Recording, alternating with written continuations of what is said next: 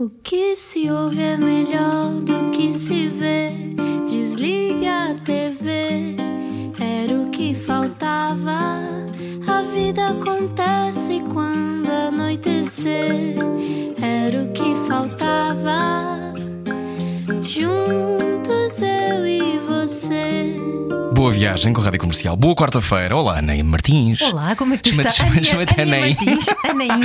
Ana Martins, eh, olá. Olá, como é que tu estás? Estou bem, ontem foi a nossa estreia, ainda tenho isto no corpo, não E é? estreámos também um novo conteúdo online maravilhoso que é o Lado Sombra. Tem que é o Lado ver. Sombra? Vá, vá ao nosso site radiocomercial.ol.pt porque nós temos o lado lunar dos convidados que passam aqui pelo Era o que Faltava, ainda por cima em vídeo. Portanto, é maravilhoso. Pode partilhar e enviar para as pessoas e dizer: Vês como esta pessoa é má pessoa? Vês como ele tem instintos assassinos?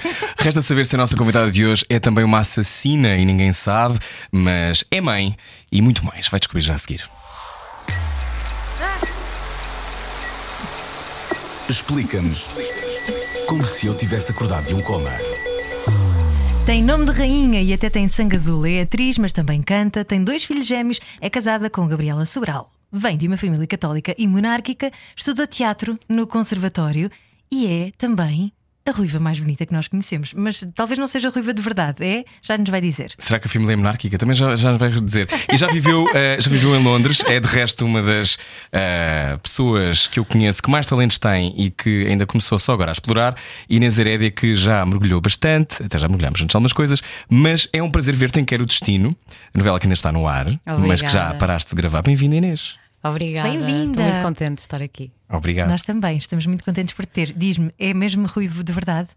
É Ah, pintado? Se eu dissesse, tinha que te matar. Portanto, Estás a ver os instintos assassinos, na verdade. Desculpa a primeira pergunta ser tão prosaica. Não, pronto. Não, mas não sou, não sou ruiva de verdade. A minha mãe acha que sim. Minha mãe acha que não me faz sentido eu ser morena Uhum. e explica-me que eu fico melhor ruiva. E por isso é que eu estou ruiva outra vez. Estás, estás ruiva. A minha eh, mãe me aceitar. a- Acho ótimo. Ainda bem que já Ser tem. lésbica, tudo bem, mas eh, morena não vai dar. Ainda bem. Oh, oh Inês, hum, esta personagem e esta novela que tem sido daquelas coisas meio galopantes, não é? que começa pequenino e depois de repente vai crescendo, crescendo, crescendo. Não só a personagem, como a audiência da novela, Uhum. ah, que tem. Eu acho graça porque é um núcleo mais pequeno do que o normal. Eu acho que é por isso que a história é tão impactante, não é? Porque nós relacionamos com os personagens de outra maneira.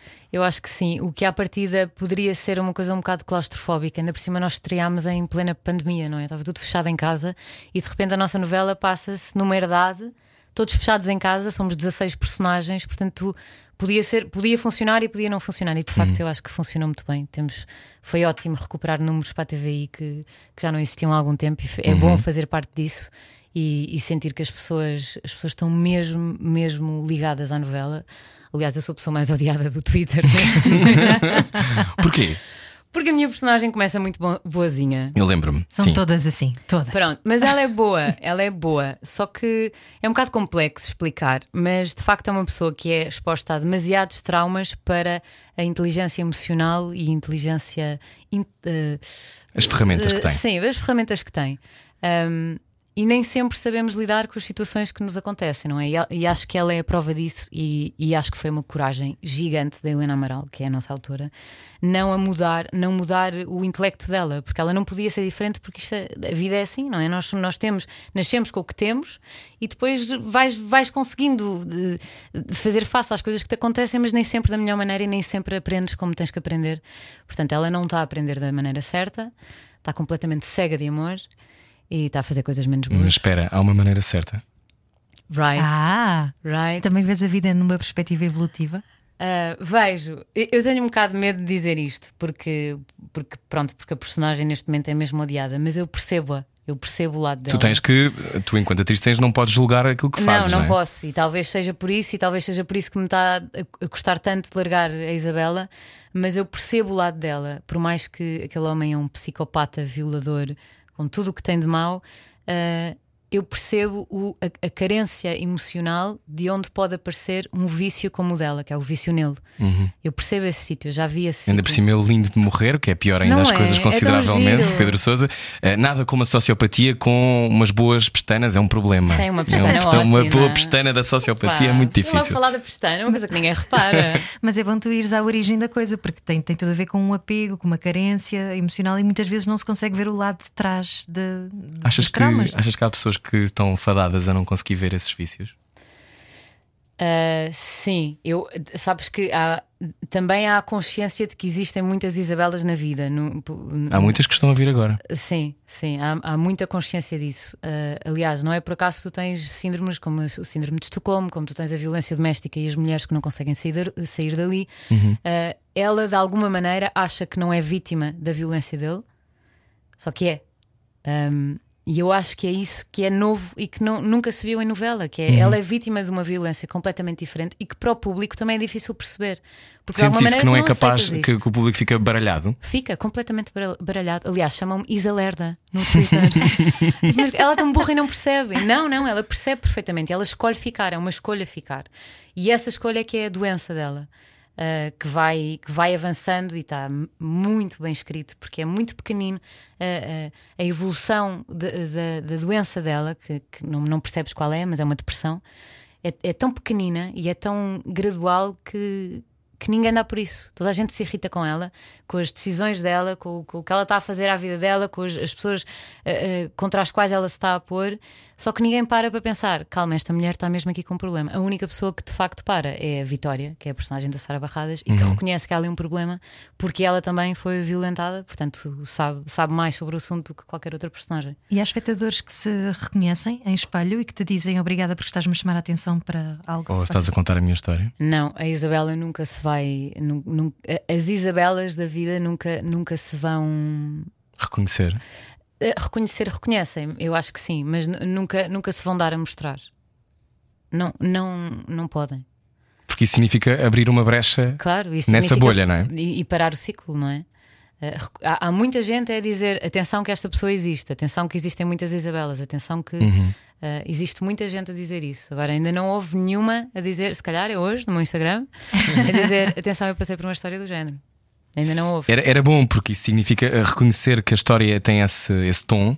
É meio caminho andado para começar a fazer um caminho para sair dela, não é? Claro, Mas há exatamente. muitas pessoas que não conseguem sair e hoje estamos à conversa com a Inês Herédia, atriz. Eh, Como é que fazes isso de não julgar a tua personagem? Como é que isso se faz? Olha, o meu principal medo, a primeira vez que peguei na personagem foi esse: foi, mas ela é tão burra. Porque é que eu fiz exatamente aquilo que Tu não ainda por cima és uma mulher inteligente e que és particularmente sagaz e, e capaz de, de ironia, de uma ironia muito fina. Eu acredito que seja. "Mas eu Não sei é como é que eu vou tratar disto. Não, foi O que é que eu faço? Sim, muito- primeiro foi a primeira vez que eu julguei uma personagem, nunca me tinha acontecido e foi a primeira vez que o fiz. E depois também tive que fazer um exercício dentro de mim que foi: ah, eu, a dada altura da minha adolescência, era um bocadinho, um bocadinho bully. Uhum.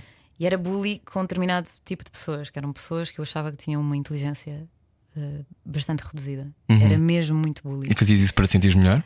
Sim, fazia isso porque eu própria achava que não estava ao nível que, Uhum. que, tinha, de que tinha que ter. Os meus irmãos são todos supinamente inteligentes, os meus primos são todos incríveis, meu pai é um poço de cultura. Portanto, eu sempre cresci a saber que o importante é eu ser super inteligente. E quando me confrontava com alguém que eu achava que, que devia ser mais, era mesmo má, era muito má. E pronto, fui aprendendo isso, aprendendo isso, aprendendo isso ao longo dos anos, que tinha isso dentro de mim e porque é que tinha isso dentro de mim. Porque era, era o meu maior medo. Eu ainda não li isto, eu não li aquilo, eu não sei- estão a falar de um assunto que eu não sei responder. Sempre tive isso dentro de mim. E de repente aparece uma personagem super burra. que eu já não vejo dessa maneira. Eu não acho que ela seja burra. Eu acho que ela sabe e escolhe não ver. E isso pode ser considerado um tipo de burrice. Eu não acho, eu acho que é uma doença. Diz-te normalmente aquilo que nós julgamos depois volta para nós para nós aprendermos e Claro. passarmos em frente. não é? Olha, Exatamente. e tu apanhaste este novo ciclo de gravações já ah, com medidas de restrição, Covid, não é? Todos. Portanto, testes a, a toda a hora que tens de estar a fazer. Sim, a zargatoa. A Zaragatua, que já é a tua amiga. Como é que é viveres agora esse novo ambiente? Eu acho que hum, o início foi muito estranho. Nós, nós este, este facto de sermos um elenco muito pequeno, 16 atores, eh, éramos todos muito ligados, muito, há muito abracinho nesta indústria. Estamos sempre todos em cima uns dos outros. Portanto, o regresso foi, foi estranho, não é? mas nós estávamos tão contentes por estar ali a trabalhar outra vez que foi isso valeu mais do que tudo. E depois foi a questão da Zaragatua, cada vez que tínhamos cenas mais eh, escaldantes, principalmente o Pedro Sousa e eu, que não fizemos outra coisa durante a novela inteira, se não fazer filhos. Sim. Eh, tínhamos os testes, as Zaragatuas antes. E não podíamos gravar com mais nenhum ator até sair o resultado. E quando saísse o resultado, então estávamos um dia inteiro a fazer eh, gêmeos. Já tens o suficiente, eu acho. Inês. Já tens o teu sim, par de está gêmeos. feito, está feito. Ah, mas foi, foi, foi esquisito, mas eu acho que nós eu acho que temos que reconhecer que nós nos habituamos a tudo. E é um bocadinho assustador isso também, não é? Isto Uhum. para, para nós já é normal. A questão da máscara, a questão da zaragatoa. Os teus filhos já percebem? É uma boa pergunta. Não sei se percebem. Possivelmente não, tem um ano e meio. Eu acho que não. A mim assusta-me, eles vão para a escola agora pela primeira vez, nunca foram para a escola, e assusta-me eles estarem numa, numa aula com a, a- a pessoa que vai ser responsável por esta fase de crescimento é gigante, não é? É A altura em que eles vão aprender a falar, a, a relacionar-se socialmente, porque nunca estiveram na escola, eh, e de repente isso vai ser feito com, com restrições. Não te posso agarrar, não te posso abraçar. Se cair, será que te posso. Não sei, não é? Ana, tu deves pensar muito sobre isto também, não é? Sim, mas na verdade Os teus filhos são ligeiramente mais velhos. são um bocadinho mais velhos e, e depois também há regras, mas todas elas são um bocadinho. eh, bom. Eh, Vamos avançar. É melhor não-. Sim. Sim, também depois depende de pessoa para pessoa, não é? Claro. Obviamente. Então, e, olhando para, para este, este ano que, que ninguém previa, o que é que tu aprendeste na pandemia? Ai, bolas, Rui Maria. E ainda só estamos em 11 minutos. Ahm, olha, aprendi tanta coisa. Ahm, Aprendeste a primeiro- cozinhar pão? Não, eu não, Não? fiz pão. Ah, quem foste quem a é meio única. Há, há três pessoas, há três pessoas no mundo que não fizeram, tu foste uma delas. Eu também não. Quem é que não fez? Tu também não? E tu? Eu também não fiz. Somos nós. Ah. Somos nós, somos nós os três. Não fiz pão. Ah, mas sim, tive que cozinhar e eu sou uma péssima, cozinheira mesmo e, e assumo e, e lido bem com isso, quase sempre. Ah, mas tive que cozinhar para os meus filhos. Ah, pronto, eu acho que eles estavam bem. E acho que cresceram- cresceram bem. Continuaram a crescer, não foi? Então está tudo bem. dei-lhes, Pronto, Não meteu um braço mais 3 curto e- do que o outro, porque comeu brócolis a menos. Não. Não, está tudo bem. Agora estou com terrores noturnos, mas não sei se foi disso. Vai cozinhar! A comida da mãe, não! Não, pandemia! Mas aprendi, aprendi muita coisa. Hum, a primeira coisa que aprendi, eu acho que nós aprendemos todos, estamos sempre a aprender. Ah, aprendemos isto todos os dias, mas aqui foi. É preciso agradecer todos os dias o que se tem. E eu- era uma coisa que eu achava que tinha pela, pela minha educação judaico-cristã, mas de facto não, não tinha. E eu agradeci todos os dias e agradeço todos os dias. Tenho uma casa, os meus filhos estão lá dentro, eh, as notícias que Tens tu trabalho. vias, tenho trabalho, eh, eh, principalmente isso também. Lembro-me de pensar e de ver eh, a quantidade de atores e artistas desempregados. Eu, bolas, eu estava a fazer uma novela, eu estive em casa a receber dinheiro, eh, tive muita sorte mesmo. Um, e depois esta importância de nós quando estamos a gravar e, e eu acho que 90% dos portugueses trabalha também 12 horas por dia, não é? Nós achamos que os, os atores nós, nós somos escravos, mas não, toda a gente trabalha demasiadas horas por dia. E, estás sempre a correr e chegas a casa e é os banhos e é isto e é aquilo e de repente deitas os miúdos e tens que tratar e pagar contas e, e de repente eh, esta, esta obrigação de nós pararmos fez-nos olhar uns para os outros e de facto nós olhámos uns para os outros, nós os quatro lá em casa, a Gabi e os miúdos, e eu às vezes pensava, então, mas onde é que eu tive? Eh, o quê? Mas não me contaste isso? Não, contei, tinha. De repente havia, havia espaço Gaps. para Uhum, ouvir. uhum, Sim. Que era uma coisa que não, que não, tinha, não tinha existido até agora. E depois nós tivemos tempo para sorte. te ligar, não é? Sim, eu tive muitas amigas a dizer vou-me divorciar. É Mas, agora, assim, percebi que não quer. Não, mas também aconteceu Sim, isso, não é? também aconteceu Certamente. isso, tam- também tu- foi importante. Se tu não confrontas a pessoa com quem estás há 10 anos e de repente Claro. és forçada a estar fechada na mesma sala, ou fechado, tens que estiver a ouvir, de repente não há nada, não há escapatória. Claro, sim. E eu acho que nós tivemos sorte nesse aspecto, porque quem tem filhos não teve tempo para discutir. Cada vez que vocês devem, devem estar a matar-se uma à outra, é? nós não temos tempo para discutir. Ou alguém está a fazer a sopa, ou está a passear o cão, ou está a pôr a máscara para ir. Porque aquele início, tu ias às compras. Um cataclismo, sim. Bem, para ir às compras era assim, mas mascarada do- da cabeça aos pés, portanto nós não tínhamos muito tempo e a coisa correu bem nesse aspecto. Passaram 53 dias fechados em casa e, e não demos por eles mesmo. Dançávamos na varanda, os nossos pôr- do sol era a dançar na varanda, que nós temos uma, uma varanda que dá para um jardim. Punhamos o Valarem aos gritos e tal inteira a morrer, e, e- e cada uma com um gêmeo ao colo. Eu, caíam umas lágrimas a olhar para o outro lado para eles não perceberem que eu estava a chorar. Eu caíam umas lágrimas a, a cantar o Valar, pensar: eu estou a sentir tanta coisa ao mesmo tempo, mas vou deixar que isto saia. Não sei o que é, que é isto. Estou agradecida, estou. Não estou a conseguir entender o que é que se está a passar. Tenho os meus filhos nos braços, os meus pais estão do outro lado, os meus avós estão não sei o que. Mas isto está tudo a acontecer, portanto eu vou dançar e vou cantar o Volar, embora não fale italiano. E achas que vocês atores têm mais ferramentas para lidar com essa intensidade de sentimentos? Porque muita gente não conseguia, não parava, portanto, não paras, não sentes, e é aquela, aquele vazio da vida ocupada. Mas vocês estão tão habituados a lidar com emoções, estou a falar para o Rui Maria também, que é ator e que está em cena no musical Avenida Q, no Teatro Maria Matos. Sim, é uma cigarra Já agora, se quiser ir a seguir este programa, é às nove, eh, às nove, às nove não é? É às nove e meia, às nove e meia. exato. Nove e meia. Bom, e então ah, perguntava-te se, se achas que vocês têm mais facilidade em saber reconhecer essas, esses picos de intensidade e, e saber lidar com eles melhor. Não. E é por isso que continuamos pensar- já a seguir. Exato, eu pensei, ela vai dar a receita, é agora. É a seguir que vamos mergulhar nesse, nessa zona pantanosa que são as emoções. Venha daí, Inês Hereda é a nossa convidada hoje. Estamos no Era o que Faltava. Se não percebe, ele explica. Tem muito parlapié? Freud explica.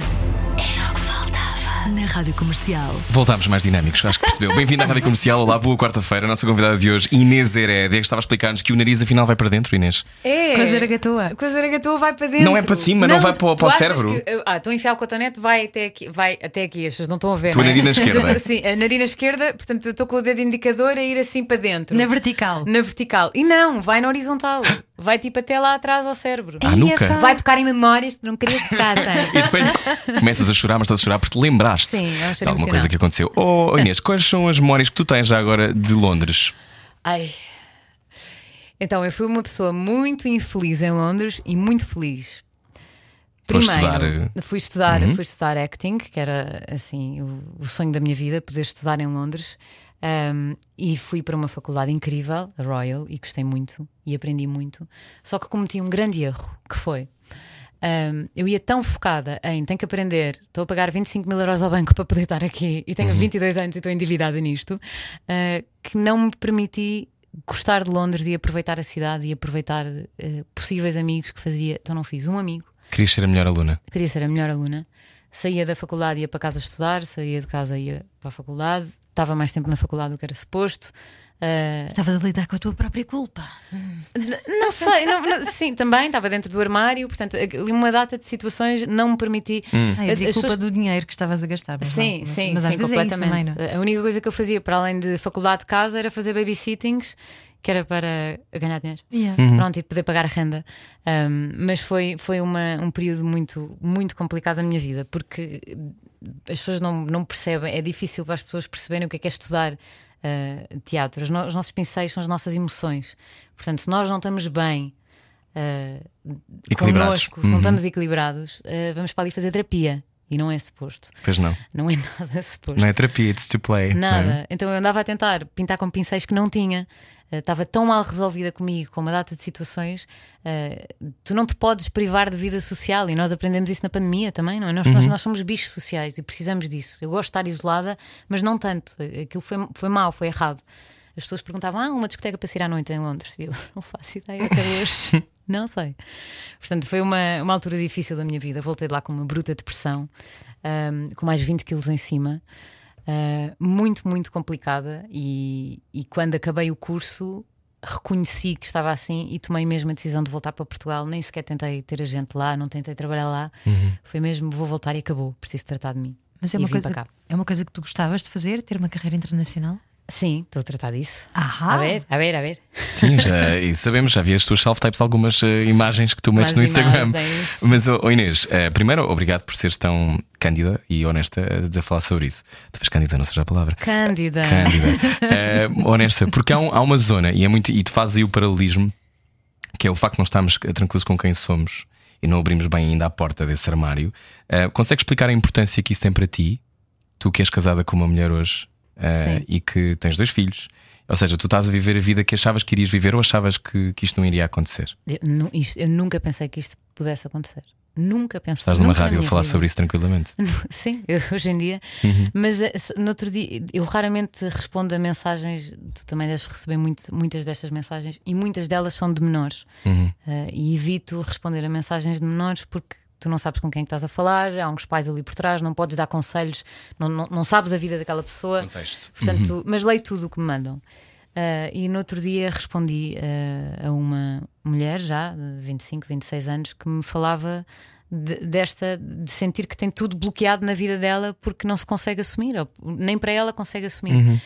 E não sei como é que foi para ti, mas para mim foi a partir do momento em que eu assumi isto e deixou de ser, não foi só para mim, foi para os outros, deixou de ser Uhum. mentira. Não andei com arco-íris na testa, mas deixei de mentir aos meus pais, aos meus amigos.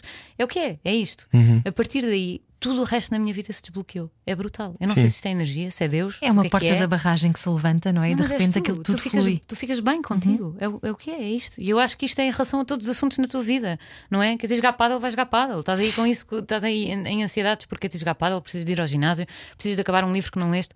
Nós temos que fazer aquilo que sentimos que temos que fazer. Eu acho que nós, gay people, um, que saímos do armário, temos muito mais essa consciência, somos muito mais livres em relação a todos os assuntos. Ou vamos, va- vamos Tentamos. percebendo melhor Uhum. que temos que ser. Ah, Então não era negociável essa coisa de tu eh, manteres uma existência que para o público não era minimamente sabido que tu podias ser gay. Não era negociar. Ah, Ou seja, tu, para ti, a da altura, quando o que eu sentia da altura comigo, na minha Sim. história, e que é- algum- algumas pessoas conhecem, é eu percebi que não fazia sentido eu querer partilhar-me e estar sempre a esconder alguma coisa. Exatamente. Ou não ir a uma zona, não falar de que tenho um namorado, ou não falar de que eh, vou ter filhos, ou essas coisas. Não é o que vai acontecer agora, calma. Mas no teu caso, que tu levas isso a um sítio que é ainda mais raro hoje em dia, que és casada. Sim. Em Portugal, num país católico, vinda de uma família conservadora que te adora, embora eh, nós estejamos sempre também a negociar Claro. com os nossos passados. Que para ti não era negociável isso das pessoas virem a saber, ou simplesmente acabou por acontecer e não havia solução. Ah, a- Podias nunca ter dito nada. Sim, mas não, a dada altura não era negociável. O que eu tentava negociar era outra coisa, era comigo. Era eu não posso ser atriz e ter uma vida pública e, como atriz, eh, 99% dos meus papéis vão ser heterossexuais. Num mundo altamente preconceituoso, eu não posso assumir que sou lésbica, senão eu não vou trabalhar. Este, isto era o que eu tentava negociar comigo. de eu não posso contar, nem nunca vou poder assumir porque não vou poder trabalhar. E o que é que eu gosto mais? Estar em palco ou, ou poder ser feliz na minha vida pessoal? E eu escolhi durante anos estar em palco. Portanto, eu estava a fazer a, a escolha errada. E foi, e foi nessa, nesse desbloqueio meu que a coisa começou a acontecer ao contrário. No momento em que eu me desbloqueei, a minha carreira evoluiu. Uma Porque era um bloqueio mental, mas já tinhas sentido algum tipo de preconceito nesse sentido? Não, o preconceito era meu, Era mas, teu. mas ao mesmo tempo, tu olhas para as nossas referências, a única referência que eu tinha de uma atriz gay assumida era a Judy Foster. E eu sabia lá se ela tinha eh, acesso a menos ou mais papéis por, por ser gay. Não se falava, não, não era um assunto. Isso é muito importante que digas, e para todas as pessoas que estão a vir a rádio comercial, a visibilidade desse contexto é aquilo que te inibe, não é? Se tu não tens referências, se não há exemplos Exatamente. eu acho que o mundo acaba ali, porque eu não sei que, porque existe mais, eu não Exatamente. vejo o resto do cabo bujador, não, não, não há nada. Sim, sim, sim. E essa sensação que eu também tinha que era não havia os apresentadores homossexuais que assumidos que existiam eram dois ou um, ah, e mesmo assim não se falava muito. Pois. E este sítio da não visibilidade, para muitas pessoas que estão a ver, que não tem que ter uma existência pública, a importância de assumir para os outros é só porque não, não fingimos que, que não existimos. Exatamente. E esse lugar da existência é fundamental para construir, não é? É fundamental. E eu, eu acho, e cada vez mais acho que. eh, e é uma coisa que só nasceu depois, porque as pessoas também devem dizer isto, que és muito corajoso, e- Uhum. Mas tu não tens, na altura em que assumes, tu não, não tens consciência nenhuma disso. Vais ganhando essa consciência, porque olhas à volta e de facto, epá, tanta gente dentro do armário que Uhum. não tem razão nenhuma para estar dentro do armário, que tem uma carreira construída e que não há razão Uhum. nenhuma. Mas vais percebendo que. eh, eh, vais percebendo a importância que tem tu assumires isto para as pessoas, para os miúdos que estão em casa e que estão se- se- sem nada para fazer e que de repente, no, no outro dia, entrei num Uber e o condutor do Uber, às tantas, eh, quando eu entrei, ele olha para mim e disse: Desculpa lá, mas eu vou ter que falar consigo e partilha a vida toda dele comigo, a explicar que, que pronto, que ele é gay e que os pais não sabem e, e que a mãe até já viu umas coisas minhas e que não se importou que eu fosse lésbica e por isso até ele acha que se calhar até Eu tem um caminho. Uhum. Bolas, isto é gigante, isto é gigante. E se tu estás a fazer este trabalho no teu país ou, ou no mundo, está tudo certo, porque então os teus filhos não vão, não vão estar num, num mundo tão preconceituoso como, como aquele que tu tiveste. E é só isso. Conheceres essa tua verdade e assumires isso é válido não só para a orientação sexual, mas também para uma relação que já está falhada e que tem de mudar de alguma Sim. maneira, ou para outro tipo de situações que precisam de uma mudança. Quando é que tu soubeste? Qual é que foi o gatilho da mudança? Quando é que tu soubeste? Ok, é agora, é a altura. As- Perguntam-me muito isso.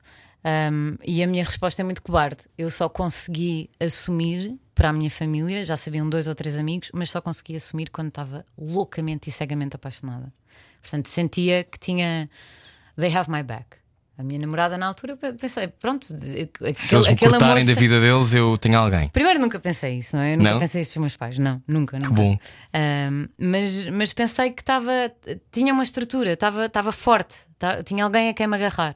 E vejo muito isso em alguns amigos meus que ainda não assumiram e que dizem no dia em que eu tiver alguém que sinta que é para a vida, e eu na altura sentia que era para a vida, como é óbvio. Mas ainda sentes isso, ainda há pessoas que dizem isso em 2020. sim. Há pessoas, E há pessoas que estão a vir agora que estão a sentir isto sim, no carro. sim, sim. Há muita gente que pensa assim. E eu percebo perfeitamente. Mas, Portanto, mas não achas que é um bocadinho uma espécie de, de parede de fumo? Ou seja, tens de atravessar essa Claro parede é. porque no fundo Mas é não está lá que- nada. Mas tens alguém para dar a mão, eu percebo isso, percebes? Uhum. Eu, porque eu, eu, eh, até lá, e já tinha tido namoradas antes, mas sentia que não eu precisava de validação. Eu própria ainda estava no meu processo de validação. Aliás, eu quando me assumo pela primeira vez aos meus pais, ainda tinha ali, não, eu sou meia bissexual, eu já gostei de homens. Uhum. Bitch, please. Sim, mas tipo, qual é a probabilidade disso acontecer? right? Sim, mas isso é um, é um clássico, mas há de facto pessoas bissexuais, não estamos a dizer que não Não, existem. existem, existem. E, e acho incrível. E que sorte! Que sorte. Ainda é mais, ainda é são mais as opções. Estamos à conversa com, com a Inês Herédia, só agora ligou a rádio comercial. Ahm, então, não vale a pena ahm, fingirmos que somos uma coisa que não somos. Eu acho que não, é uma, é uma perda de tempo, uma perca de tempo. Mesmo, mesmo, mesmo, mesmo. Eu, eu olho para trás e teve que acontecer assim, e não mudava, não mudava nada e sei que teve que ser assim. Mas bolas, eu perdi tanto tempo. Eu podia ter aproveitado tanto em Londres. Não, não era preciso ter tido aquela depressão. Pronto, tive e descobri imensa coisa dentro de mim, imensos pincéis novos para brincar enquanto atriz, mas era tão desnecessário. Hum. Aqueles 20 quilos a mais. Olha, como é que foi ser mãe? Também é- é uma nova referência para ti. Também não tinhas nenhuma referência ah, nesse sentido. Não, sim, não há, e nós falamos muito nisso, não há, não temos ainda uma geração de cima para perceber qual é que é, como é que estes miúdos vão crescer, qual- quais é que são as decisões certas, é uma, é uma aprendizagem e com certeza que vamos falhar muito, não é? Eh, Como todos os pais. Como Exato. todos os pais. Um, mas uh, isto, isto em relação a a mãe, mãe homossexual de duas crianças ou a mãe normal? É, Digo mãe homossexual de duas crianças, mãe normal. Não temos muitos exemplos, ou os Exatamente. exemplos que existem Pois, não sim. são visíveis, porque Sim, existem sim. esses exemplos, Claro. não é? Olha, a minha maior preocupação, que não é uma preocupação, mas eh, o meu maior foco é ter a certeza que eles vão crescer num, num, num ambiente com tolerância. Um, há coisas que nós ainda temos neste país e que para mim não fazem sentido nenhum, que são coisas como o dia do pai e o dia da mãe. Uh, e não é só por causa do meu caso. Eu, porque vivo, porque sou lésbica, tenho, tenho o, o privilégio de poder sentir isto na pele. Mas uh, agora vou falar para o lado, para quem não se identifica com os, com os gays, uh, enfim. Uh, há miúdos que não têm mãe, que a mãe morreu com cancro, que o pai nunca teve presente, e esses dias na escola são Duros. al- altamente frustrantes e traumáticos para os miúdos, porque não é só o dia do pai, é a semana inteira que estão a preparar o presente para o dia do pai, e depois chega o dia do pai e o que é que o pai faz e qual é a profissão. Isto em relação à mãe também. Um, portanto, por exemplo, isso era uma, é uma das minhas grandes preocupações. Co- Como é que se lida com um dia destes? Não há ainda gente a explicar como é que isto se faz. Portanto, E como é que vais explicar aos teus filhos? eh, Exatamente. tens duas mães, que fixe, há pessoas que nenhuma têm, não é? Exatamente. Mas ao mesmo tempo não há um pai. Exatamente. Como é que isso se faz? Olha, é uma boa pergunta. Uh, Eles são para já, pequeninos ainda. ainda Amor. são muito pequeninos. Faz-se com amor, é o que Eu, eh, interessa. para já, o meu o nosso foco é quando aparecer essa pergunta de então, mas o Manel tem um pai e eu não tenho, é, pois é, mas o Manel não tem duas mães e é muito fixe. E vocês têm o tio Luís e o tio Nuno, e uma data de tios e o avô Luís, e uma data de homens à volta que nós fazemos questão que estejam muito presentes na vida deles, porque todos precisamos de referências femininas e masculinas, ponto final. Um, portanto, para já é este o processo, mas também uh, escolhemos uma escola uh, que é muito atenta a este tipo de situações. Não só de situações Uhum. de pais homossexuais, mas de facto há crianças que não têm pai, que não têm mãe, Claro. que nunca tiveram. Portanto, uh, eu acho que a coisa vai correr bem. Eles vão para a escola agora pela primeira vez. Portanto, vamos ver. Claro que vai correr bem. Vai Os terrores noturnos passam para aí aos 3 anos, mais ou menos. Não, não, não. Não te desculpa queres lá, motivar? Isso falta um ano e meio. não é nada. É que a Inês estava aqui há pouco em off a dizer: bem, eles estão agora com os terrores noturnos, têm um ano e meio. Eu não te quero desmotivar. Não, mentira, há uns que passa logo. Não, eles são É. super É. precoces, vai ser antes. Claro, exatamente. Olha, Inês, Exatamente. e ehm, fazer parte, eh, já fizeste muitas coisas, eh, foste de resto, fizeste parte de um dos programas mais icónicos eh, da televisão portuguesa, o Ídolos. Tens de resto uma carreira paralela como cantora. E como compositora e Uhum. nós já criadora, passámos etc. música. Uhum. Sim, já passamos. A questão é: ehm, dá para ser tudo ou não? Ahm, dá. Dá para ser tudo. Embora Portugal não seja um sítio fácil. Dá para ser tudo, mas a nível profissional.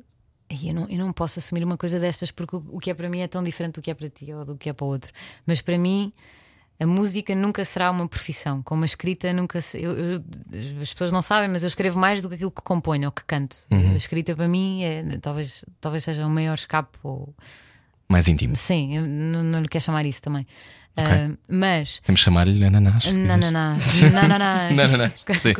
Mas hum, eu, é, é- é tão importante para mim, eh, tanto cantar como escrever, que eu, eu sentir-me sempre a prostituir isto se Uhum. fizesse disto uma carreira. Ou seja, eh, por exemplo, eu tenho, eu tenho uma editora, a Sony. Mas a Sony sabe que eu não vou querer lançar um disco para depois ir fazer 200 concertos. Eu não, eu não sou essa pessoa. Se me apetecer um dia fazer um concerto porque acordei virada para aquele lado, faço. Mas quero viver nessa liberdade. E isso não é uma carreira. Isso é. eh, se me apetecer ir ao ginásio hoje, vou. Um, no entanto, não quer dizer que o que escreva ou o que componha não tenha que ser parido. Esta palavra é forte, mas é mesmo isto. Às vezes eu tenho mesmo que lançar isto cá para fora, pronto, dar ao público. Agora, se tem visualizações, se estou a ganhar dinheiro com isto no Spotify, se não... quer lá saber. Não podia, não podia querer saber menos, mas é aquele parte que tu tens que. Acabaste uma relação ou não sei o quê, olha, está aqui, pum. É isto. Pronto, a liberdade é o teu maior critério para a escolha de projetos e de, de- de vida. Ahm, Não, antes fosse. não, como atriz, não. Como atriz, o, o, o, grande critério é eu preciso de, de personagens densas. Ah, não consigo eh, coisas assim epidérmicas, não, não, não me dão gozo. O, o maior perigo que, que eu enfrento ou que, ou que alguém possa enfrentar a trabalhar comigo é eu estar desmotivada. Eu sou a pior pessoa para estar desmotivada. Desapareço. Hum. Quando estou motivada, sei tudo, faço tudo, estou lá antes, acabo depois, sou, sou a melhor da turma. Quando estou desmotivada, é um problema. Tenho um, um ciclo motivacional muito, muito, muito dependente de- do que tenho para trabalhar. Uhum. Muito. Então, assim, vamos saber como é que se te mantens motivada. Venha connosco, Inês Herédia, a nossa convidada hoje. Está na rádio comercial e este é o Era o que Faltava. É bom saber deixar ir. Era o que faltava. Com Rui Maria Peco e Ana Martins. Na comercial. Juntos eu e você. Boa viagem com a rádio comercial, seja muito bem-vindo. Olá, eu sou o Rui Maria Pego Olá, eu sou a Ana Martins, como é que está? e connosco Inês Herédia. Inês Herédia Olá. que. Olá. Inês Herédia que tem nome de rainha. Nos seus eh, pulsos e nas, nas suas veias pulsam sangue azul. Ahm, sentes isso ou não, Inês? Não, não sinto nada. Não sinto Embora nada. sejas prima em segundo grau de Dona Isabel de Herédia. Olha, o La Féria uma vez disse-me uma, uma coisa muito engraçada. Eu estava a fazer uma peça com ele que era A Noite das Mil Estrelas e estava a fazer, um, salve seja, estava a fazer a personagem Charlie Bassey. Hum. E às tantas eh, estava a cantar o Goldfinger e aquilo estava tudo muito assim, aceso, uma racha muito grande. Sexualizado. Muito sexualizado. E eu às tantas, no fim do ensaio, disse ao Filipe. "Eh, eu estou assim um bocadinho ordinário ou não? E ele disse assim: Você nunca consegue ser ordinária, mesmo que quisesse, você tem muita classe. E foi a pior ofensa que me fizeram enquanto atriz. Tu não consegues parecer oferecida, Inês Herédia. eu sou su eu consigo Eu sou imenso. super eu consigo imenso. Pronto, tenho sempre este lado assim, eu lado lado seres tu a dizer. Sim, Tenho sempre um quê de beto, não é? sim. Mas eu Mas lidas bem com isso. Mas sou super sujinha também. não achas? Porquê, porquê que vocês, vocês betos, desculpem a. Mas, é muito mais que eu. Eu sou um assimilado. mas porque essa tentativa em ser sujos? É... Qual tentativa? Não, é, está dentro de mim. Ah, está dentro, Está ok, dentro de mim. ok, Há uma parte minha que é assim, tipo, pronto, eh, nasceu noutro sítio. Mas, mas há uma parte em que te podem pôr uma tiara e está ótimo, não é? Sim, eu também sou super bem de tiara. Mas, mas seria assim um bocadinho a irmã rebelde da rainha, não é? Se estivermos a falar de Inglaterra. Sim. Ah, mas sempre com uma chave inglesa, não é? Sim. tens Sempre de disponível Maria com bricolagem. Andava ali no Marie Antoinette, de- de-lhes bolos. Não, não, mas, mas seria a irmã da Rainha Isabel, se calhar. Ok. Ok. E Então, a tua Vestida, a brincar, a brincar com o fotógrafo, a pousar nua. então, mas olha, olhando então para, para o teu crescimento, achas que ehm, foi fácil também vir de um contexto onde, onde existe pressão social, onde existe eh, um determinado meio, que quer que os outros todos estejam iguais, que nos travasa muitas emoções? Qual foi a tua experiência? Não que eu esteja a Olha, falar da minha experiência, o- estou a falar um bocadinho, Not talvez. projecting. Ehm, sim. O, o bom de se crescer, o bom e mau, mas o bom de se crescer assim é que, como não conheces outra realidade, tu não percebes que estás sob pressão. Achas que é, que é Que é normal. normal. Sim. E, e na verdade ninguém te está a pôr pressão em cima, porque eh, eh, para mim a, maior, a melhor comparação, e acho que é mesmo ipsis verbis, é, é a alegoria da caverna. É ninguém sabe que há mais para além daquilo. Eh, para além do- dos, dos coros e das missas e de, de comer bem à mesa e de ter a opinião política certa. Vestir-se todos da mesma maneira. Sim, ler os mesmos livros, ter as mesmas referências, não, não há mais para além daquilo. Portanto, ninguém está a obrigar ninguém a fazer nada, simplesmente não conheço uma realidade diferente. Portanto, eu não me senti de maneira nenhuma pressionada. Ah, depois há outro lado, é que para além de. ap- Apesar da minha família ser muito conservadora n- no papel, não é, nós fomos uma cambada de malucos. Eh, quer dizer, há imensos artistas na família. Há um, há um- há um pianista, o mestre Freit- Freitas Branco. Eh, As minhas tias são pintoras e são loucas da cabeça, como eu. Eh, O meu irmão é músico. Há, há muito, há muitos artistas na família. A minha avó, eu já disse isto algumas vezes, a minha avó era aquela pessoa, e é aquela pessoa que eu entrava em casa, em vez de me oferecer bolos, oferecia-me cigarros. A Inês toma um cigarro, não é? Está a precisar. anos, toma. Sim, calça- e, e vestia calças de gangue ao contrário das avós das minhas amigas, que era sempre aquela saia, nem sei dizer o nome, Travada. rápida, sou travada. Ahm, saia travada, não, minha avó era de, de- de calças de gangue a fazer cambalhotas na sala, portanto, sempre cresci numa, numa desconstrução. Ah, por exemplo, a tia que nos ensinou a ter maneiras à mesa. Ensinou-nos ao contrário, nós comíamos de boca aberta, com os cotovelos levantados, a dizer palavrões. Na- Naquela, naquela refeição podíamos fazer tudo, Tudo. O, o que não era para fazer. Foi assim que aprendemos. Portanto, havia alguma é descontração. giro. É muito giro, foi super divertido crescer. Então não tens, Percebe? então não tens um sítio de. Mas, mas falavam das emoções? Não. E o que tu fazes é falar das tuas emoções, é mostrá-las. Fazer esse caminho do salto de isto, isto pode ser divertido e eu não conheço que existe mais nada. Para eu tenho que mostrar o meu coração nesta cena. Sim. Como é que se faz? Como é que se atinge a vulnerabilidade? Eu acho que é a possibilidade de tu não teres que mostrar o teu. E acho que é isso que continua a ser ah, eh, urgente para mim. É eu poder não ser quem sou. Aquela vulnerabilidade não é minha. Não sou. Não? Não. Ai, Diana Castle, please. Eu e Inês fizemos um curso, os dois juntos, com esta Incrível. senhora, Diana Kessel, que é extraordinária. Mas, mas ou seja, mas, mas tem sempre teu, não é? Tu és sempre tu também. Claro que tem, eu acho que tem. Ah, claro que tem. Estamos a falar do trabalho de és- atriz, para quem só chegou agora És conversa. tu, são os teus pincéis, são, é, é a tua experiência, mas eu, depois da Diana Castle, que foi mesmo um, um Marco. ponto muito importante na minha vida de atriz, eh, aprendi a não usar a minha experiência e isso tem sido muito importante. Muito Explica importante. porquê, Inês. Para quem não percebe nada destas coisas, usar a experiência primeiro é curto, não é? Porque estás a ir buscar sempre uma emoção e a tentar replicá-la, mas depois é violento. É, é muito violento. por É o avô a morrer todas as noites. É, exatamente. Aconteceu-me isso quando em Londres, no início da minha depressãozinha, zona, ahm, fiz a Electra. Tragédia grega, para quem não sabe, é assim a, a personagem feminina mais eh, complicada de se fazer a nível de- trágico, ahm, ou das mais. E resolvi, a Electra às tantas está durante a vida toda, que não sabemos quanto tempo é que é, está a vida inteira à espera que o irmão volte para a salvar de- do padrasto e da mãe, que lhe fazem todo o tipo de coisas horríveis. Ahm, E vem daí o complexo de Electra. e vendei o complexo de Electra. Obrigada, Ana Martim. E lindo. Ah, e às tantas, como não se sabe, não, não sei o que é que é o tempo ali, ninguém fala em anos, não se sabe quanto tempo é que ela teve ali à espera. Eu resolvi que seria boa ideia fechar-me três dias no meu quarto com um metrónomo só com água. Oi, Inês.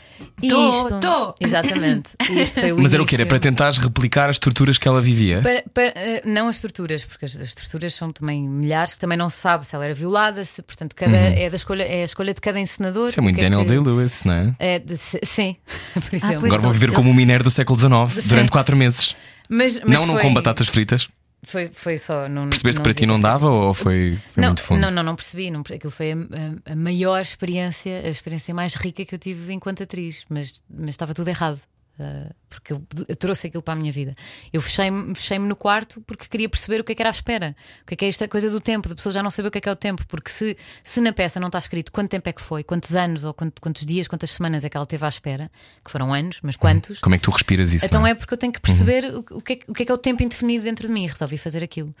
Uh, e não, não correu nada bem, não é? Mas estreiei e, e acho que fiz uma, uma peça incrível, foi das melhores coisas que eu já fiz, acho eu à luz do que eu sabia na altura. Agora, se calhar, se visse, se me visse de fora, ia perceber que aquilo estava tudo errado e que eu estava ali a, a, a congeminar uma grande depressão. E todas as noites matava alguém, matava a minha avó, matava a minha mãe, matava o meu irmão.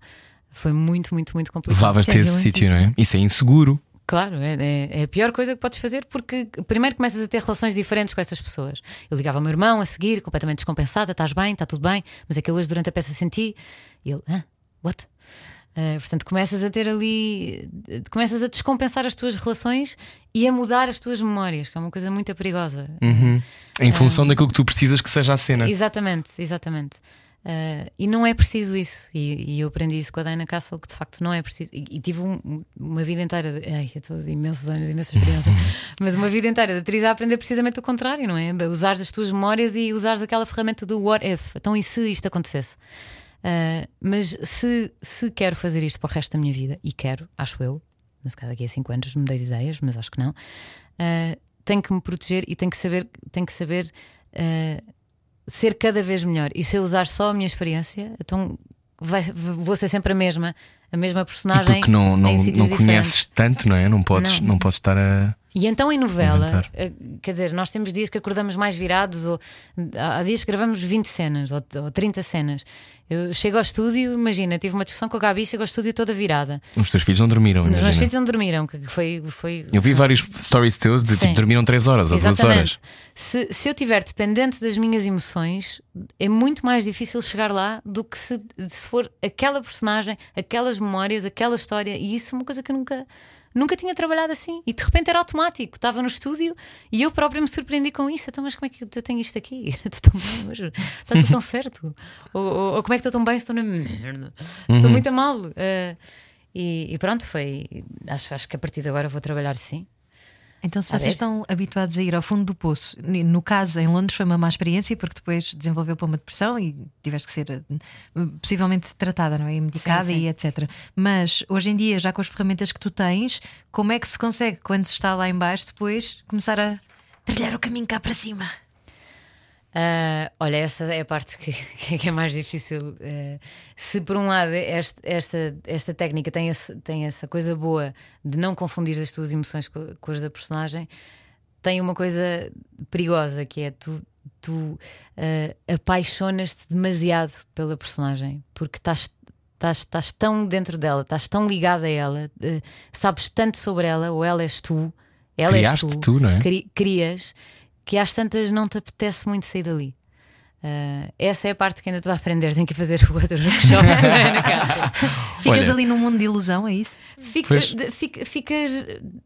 Uh, talvez, talvez tenha sido também por esta personagem, porque ela sente tanta coisa e tem, tem, tem passa-se tanta coisa na vida dela, e tu, como ator, só queres é sentir coisas, não é? Tu sentes tudo, como artista, tudo te comove, e de repente tens uma personagem que é exatamente isso, tu não queres sair dali. Tu queres, queres estar naquele sítio em que sentes tudo, em que a mais pequena coisa te comove, não queres sair dali. Uh, portanto, estou ainda a aprender. Mas acho que já estou bem. Cortei o cabelo porque achei que era uma boa opção. Que era para parar com aquela, com aquela vida. Um, qual é o teu propósito? Ai! Achas que é uma pergunta para fazermos online? Achas que se caem direto é melhor ou não?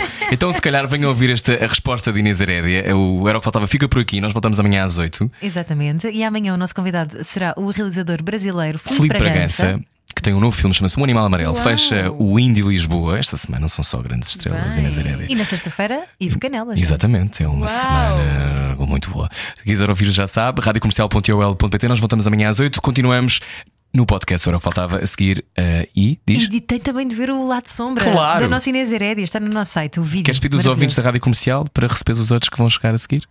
Que, que, como? Sim. Ah, beijinhos! É isso. Até já! Continuem a ouvir. Sim, sigam-nos agora, nós já voltamos. É bom saber deixar ir. Era o que faltava. Com Rui Maria Pego e Ana Martins. Na comercial.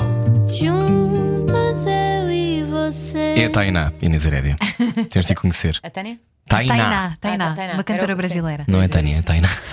Estamos à conversa com a Inês Herédia. Se uh, ouviu uh, a conversa que estávamos a ter há pouco e ouviu por estar a ouvir em podcast, olá, tudo bem? Olá, como é Olá. que está? Senhor que Espero está a que ouvir bem. nos headphones, ó senhora? Oh, Onde é que senhora. está? Enquanto menina. faz uma caminhada. Olá, tudo bem? Eh, está na TST. Olá, que Eh, tal? que tal? Também pode ouvir no mundo inteiro, radiocomercial.ol.pt. A nossa convidada Inês Herédia. Eu tinha perguntado, Inês, qual Ah, é eu o teu propósito? Não. Não, não, não, não, não. Agora que tenho tempo ilimitado, agora é que eu vou saber. Como O é que. propósito. Qual é o teu propósito? Pensas nisso? É uma coisa que te acompanha no trabalho que fazes? Ah, não, penso nisso na negativa. Ai, sei, nós somos tão iguais às vezes, Rui Maria Pego, não querendo falar sobre ti. mas, mas penso na negativa. De, de- tenho um medo gigante. Claro que uma coisa são os filhos, mas agora vou falar de mim. Ah, enough about them. o meu maior medo é perder a curiosidade. Tenho pânico que isso me aconteça. Pânico, pânico, pânico, pânico. Porque olho para a geração mais velha e é, é muito, muito triste quando, quando chegas a um sítio de ah, eu já sei, já vivi, já experimentei, agora vais para aí e vai acontecer isto. Eu acho que isso é a coisa mais triste do mundo. E se tu fores ver, os grandes artistas estão até ao final a dizer: Olha, não faço ideia, não sei, mas deixa experimentar, deixa ir por aqui. Vês a, Marina Abramovic, por exemplo, está sempre a errar, está sempre a errar, está sempre a dizer que não sabe. E esse é o meu maior medo: é perder isso. É um dia chegar a um sítio de prepotência ou de- de, porque sei que tenho, sei que tenho tendência para isso, não, não foi por acaso que, que, que era bully com, com, com a inteligência das pessoas quando era mais nova. Portanto, esse é o meu medo: é achar que, please, eu já fiz Shakespeare. Ou, chegar, chegar a esse sítio de não ver uma surpresa numa coisa básica que acho que hoje ainda vejo. Acho que ainda sou muito curiosa, mas tenho medo, tenho imenso medo. E o que é que te surpreende mais quando estás à procura de algo para o teu trabalho? Eh, Sei lá, tão difícil isso. Mas eu acho que são as pessoas, ainda são as pessoas. Eu sou muito apaixonada. É uma grande chatice. Porquê que é uma grande chatice? Porque, porque Tens uma visão romantizada da tenho, vida. sim, tenho muita tendência a desiludir-me porque, porque construo expectativas na minha cabeça, so- não em relação à minha relação com as pessoas, mas em relação às pessoas. Ah, Comove-me tanto o talento que às vezes, quando há uma falha, eu penso: ah, bolas, não, não, não, não, não, não falhas, não falhas, não falhas, não falhas. Portanto, acho que, acho que é mesmo assim o que me, o que me surpreende mais são as pessoas. E isso também diz muito sobre mim, não é? Eu acho que diz. Vai falar com a minha prepotência, mas porque é que aquilo me surpreende? Porque, porque é que eu acho que aquilo. Porque é que eu não estava à espera disto naquela pessoa? Porque é que me comove? E tu É, aceitas bem quando tu te comoves a ti própria, quando tu fazes alguma coisa muito bem? Se cá está aí. Pois, talvez. Não, mas claro que não. Claro que não. Acho sempre que podia ter sido melhor. Tenho um grande problema em relação a isso. Não gosto nada de me ver. Um, tenho feito este, esse exercício com esta novela porque já me disseram várias vezes e eu sei que, que é importante vermos para corrigir falhas, mas eu já vejo tantas falhas quando estou a fazer. Eu sou a pessoa que mal corta a cena e digo eu sei, eu sei, ainda ninguém falou comigo, eu já estou, eu sei, eu sei. E pronto, e sigo. Um, portanto, sim, a fa- falha é uma, uma situação complicada para mim. Quando fizeste a tua cara numa estranha, Ai. do qual eu era jurado, eu ficava muito surpreendido com a tua exigência extrema sobre ti mesma. Ahm, surpreendido, não me surpreendia no teu temperamento, surpreendia-me porque a dada altura you have to enjoy, não é? Tipo, há ali uma zona onde tens que enjoy. E, e tu, tu desfrutaste do, do programa? Ou foi muito em cima do nascimento dos gêmeos? Como é que foi para ti? Desfrutei. Ficaste em segundo lugar, podias perfeitamente ter ganho, era uma era uma coisa Desfrutei muito, Eu achei uma coisa muito taco-taco, mas é, como é que foi para ti essa experiência?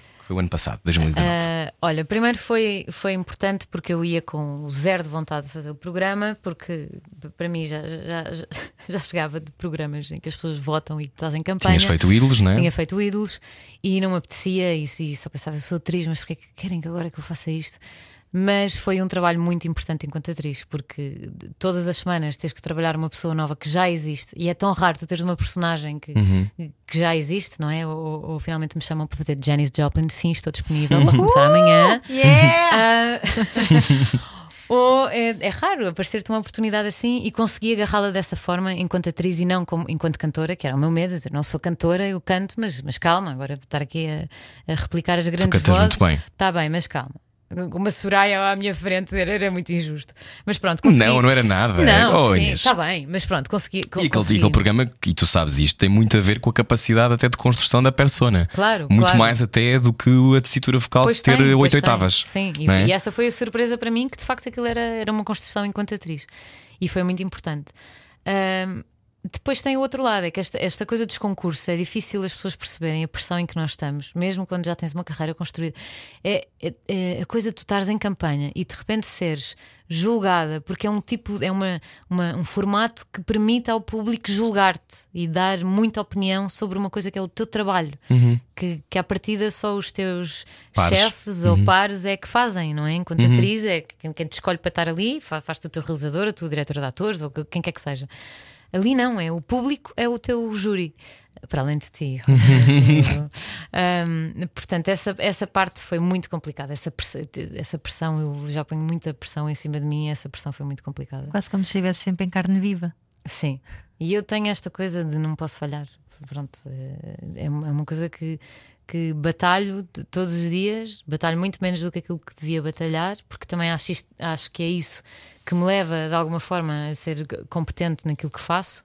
Portanto, é difícil de balizar on- on- onde é que é o limite dessa, dessa exigência, Ahm, mas é uma coisa que tenho. Pronto, olha. Qual é o lugar que o perdão tem na tua vida?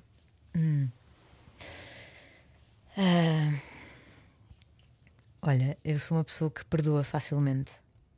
Ahm, E agora as pessoas estão a pensar: como é que se faz?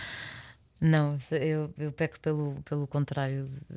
Perdoas muito. calhar, Perdoo muito. Sou, eu perdoo muito facilmente. Muito facilmente. E, e sou daquelas pessoas que, pronto, might trick me once, trick me twice. Ah, eu sou essa pessoa. Tenho vindo a aprender ah, cada vez mais a, a- a não ser assim para me proteger. Um, por exemplo, em termos de amizade, já, já, consigo, já consigo balizar mais, mas depois sou 8 ou 80, eh, que é um problema. Ou é tipo, perdoa-te ou corte nunca mais falo contigo? Exatamente. Ah, E porquê que fazes isso? O corte nunca mais falo contigo? Achas que é a maneira. É- É, é uma autopreservação? O, o- magoar, o, o eu acho que nós, nós todos nos magoamos uns aos outros, e quanto mais próximo és de alguém, mais probabilidade tens de magoar. E eu acho que uma amizade verdadeira só existe quando já se magoar um ao outro, não é? Uhum. Isso é muito interessante que digas isso, porque eu acho que isso Uhum. está em vias de extinção, essa leitura. pois está, Não sei se sentem isso também. sim. Tá, Sim. tá. Sim, porque há, há muito mais diplomacia, não é? E há mais aquela coisa de. É polite. Mas, É. mas eu acho que as amizades verdadeiras não podem ser polite. Têm Claro que ter que uma zona não de podem. Sujidade, como tu falavas. alguém, exatamente. Mas há uma, coisa Claro. que, há uma coisa que eu não consigo perdoar, que é confiança. Se alguém trai a minha confiança, eu não consigo. Não consigo. Quer dizer, eu até posso perdoar, mas aquela, eu perdoo, mas aquela pessoa nunca mais volta a ter o espaço que tinha na minha vida. Nunca mais. Não consigo. Porque achas que isso tem a ver com o facto de, imagina, a tua intimidade ter sido escondida durante algum tempo e como hoje a mostras, quando alguém não a trata bem, sentes que tens que morder de volta? é porque esse é o que eu acho sobre mim. Ah, possivelmente, não sei. Porque eu acho, eu acho quando. quando... Isto é terapia à borla, não sei se percebes, Inês Ireia. Não, mas ela não tem que ir lá sem apetecer. Eu, eu, acho isto, eu acho isto sobre mim. Eu acho que, ehm, como durante muito tempo vivi em defesa, a partir do momento em que abro e não estou em defesa, fico muito mais exposto, portanto, fico Claro. muito mais vulnerável. E portanto, é aquela coisa de se eu te dou isto e tu maltratas, eu Exatamente. quero assassinar-te. Exatamente. Porque é uma zona tão, tão íntima, mas que também é meio descompensado, não é uma coisa particularmente não. equilibrada, Não é? Não é? eu acho. Olá a todos os ouvintes. Sim, liguem-me, eu falo dos meus problemas em direto quando estou a entrevistar outras pessoas. Não é em direto, agora já estamos em podcast. Pois é, pois é, pois Está é. a ver, não pode perder os próximos. Então, então, então, olha, a confiança é então um bem. Mas é Irrecuperável? difícil. Eu acho que é. Eu acho que Achas? O que é que achas, Ana? que é. que a confiança é irrecuperável. Hum, eu acho que se tu, se tu passares um ponto de um precipício em que a dor é tão forte, dificilmente tu conseguirás voltar a abrir o teu coração. Acho, A acho cozer mesmo. de volta, não, Não, é? tu podes, É podes difícil. perfeitamente perdoar, porque perdoar é, é um ato que, que, que te fa- que te é intrínseco, não é? Tu podes perdoar, mas dificilmente conseguirás abrir outra vez o teu coração a essa pessoa sem estares com algum tipo de filtro e algum tipo de barreira, porque ninguém é masoquista, não é? À partida. Claro. A não ser a tua personagem. Exatamente. Mas Well muitas put. vezes, muitas vezes também pode ter a ver, e eu acho que isso é uma coisa que vais aprendendo à medida que, que vais crescendo. pode ter a ver com, com a, a tua uh, má leitura em relação à relação que tens com aquela pessoa. Uh, eu, eu, tenho muita tendência a confiar nas pessoas. Muita tendência. Mas confias nas pessoas ou na imagem que fazes delas? Exatamente. Uhum. É isso. É, é, a imagem que tu crias delas. E, e, e se calhar é um bocadinho por aí. É, é, a razão pela qual as pessoas extraem a tua confiança pode ter apenas a ver com o erro que tu fizeste a dar a tua confiança. Ou da análise, não é? Sim. Deixar aquela pessoa é amarela, afinal não é. Sim, a culpa é não verde. é dela, a culpa não é dela, se calhar a culpa é tua. Tu é que uhum. não devias ter eh, aberto esse, esse campo. Um... Então, e como é que se continua a confiar nas pessoas? Como é que se faz? Olha, isso eu tenho isso em mim, que é que queres? Eu confio. Na, nas, nas pessoas que te traíram? Não, de novas pessoas nas que pessoas aparecem. Não é? Porque o mundo, o mundo tem, obviamente, todos nós e todas as pessoas que estão a ouvir, toda a gente tem as suas dores, os seus problemas e as suas histórias. Mas depois há uma zona que, sobretudo para quem vive em carne viva, pode ser difícil de, de tu voltares a confiar nos outros. Na, ter fé na vida. Tu tens fé na vida. Tenho imensa. Pois. Imensa, imensa, imensa. Eu, eu continuo a confiar. Eu continuo a confiar. Eu sou muito romântica. continuo a confiar. Mas é tão melhor assim, não é? A questão é, é, é não é? Mas há é muita gente que não é. Porquê que acham que há pessoas que não são românticas tipo, e líricas na maneira como olham a realidade? É um, é um osso que se tem ou não? Se calhar não, não cresceram assim também. Eu acho que tem muito Achas? a ver com, com a estrutura em que tu cresces. Se te ensinam a confiar e se, se estás num ambiente seguro e, e de fé, vou chamar-lhe de fé, eu acho que é, é uma coisa que depois eh, vai contigo o resto da vida. Eu acho que também tem muito a ver com esta esta consciência. Ai, aquela. Faz-se o microfone. Aquela, aquela consciência que todos temos, mesmo os que não admitem, to, todos temos esta coisa dentro de nós de acharmos que somos uma fraude e que um dia alguém vai perceber que nós somos uma fraude. Síndrome de impostor. Somos Sim. todos! Uh, quer dizer, há quem tenha o, o oposto, que é o. Ontem estava a falar sobre isso, não lembro do é nome. É o síndrome da, da cagança. Não, mas já, já tenho o nome, tenho aqui no telefone. Mas todos temos um bocadinho esse, esse, esse medo que nos descubram e há pessoas que construíram barreiras maiores do, do que outras pessoas uhum. e que vivem mais nesse, nessa proteção, mas eu acho isso uma chatice. Então viver com o tempo todo a proteger-se não é possível? Eu acho que não. Espera aí. Espera ah, então aí, é muito aí que eu quero, eu quero mesmo buscar ao nome. Não é complexo é Deus. Com não. certeza que será muito uh, aborrecido. Dunning-Kruger. Hum. É o nome desse complexo? Kruger. não, isso era um filme. Agora nunca mais me Era Freddy Krueger. Não, Kruger. Kruger. É o oposto do Imposter Syndrome. Ah, ok. Hum. Vamos Sabe, certos políticos têm esse, Olha, esse síndrome. Diz-me uma coisa, tu tens 32, 31? Uh, baby, tenho 30. Tá? Tens 30, desculpa. Eu já tinhas a minha idade. Tens 30, uh, acabaste de, de gênios, acabaste de fazer. Mais ou menos. Um... tipo há 3 meses, pai, não? Faz em dezembro, 31. Ah, de então pronto. Eu fiz 31 não, mas, em janeiro. Mas a pandemia não contou. Estamos ainda, já, já estamos em janeiro. Ainda estamos em janeiro de 2020. Ok. vai voltar atrás. Um ano absurdo este, mas que Sim. memórias é que tu tens da tua infância? Qual é a memória que tu achas que é mais definitiva da tua infância? Ai, que lindo, Rui Maria. A memória mais definitiva. Uh, tenho tantas boas. Mas eu acho que são os natais em família os natais em família eram uma coisa. Agora já estão a voltar a ser porque já a geração de baixo e a geração de baixo já faz teatros outra vez. uh, Era onde fazias teatros? sim, e, e, e, nós tínhamos. Os meus avós tinham uma casa em Carcavelos, muito grande, onde, onde eu cresci e vivi durante muitos anos. Em que cabia, nós somos mais que as mães, não é? Que as coisas dos betos procriam-se muito. uh, então o nosso Natal eram o quê? 60, 70 pessoas. E, Olha a confusão. É uma confusão. Deve ser tão giro. E, e, havia sempre espaço para mais um, e, e o do teu padre que também não também vinha. Um, e eram, eram, eram momentos tão bons, tão bons, tão bons, tão bons. Eu acho que a infância tem essa. Tu não tens preocupações, não é? Quem cresce bem e sem problemas e sem pais problemáticos tem, esse, tem essa benção de não há problemas e de repente aquilo era um momento em que estávamos só os primos todos, fazíamos teatros atrás de teatros, eu era uma chata e mandava em todos e fazia o menino de tonecas e obrigava toda a gente, eu era que era o menino de tonecas, eu é que ensinava, eu é que tudo, só não fazia de professora porque não me conseguia responder a mim próprio. mas, mas, mas acho que são assim os meus momentos mais, mais felizes, são os natais. Adoro o Natal. Que bonito. Agora vais dar isso aos teus filhos. Agora vou, sim. Um... Agora com Covid, estou para ver como é que vai ser o Natal. yeah. Olha, tu já, já nos falaste da tua infância, mas achas que, por exemplo, esta, esta noção do privilégio. Tens a noção do teu privilégio? Foi recente? Foi a pandemia que te abriu essa porta?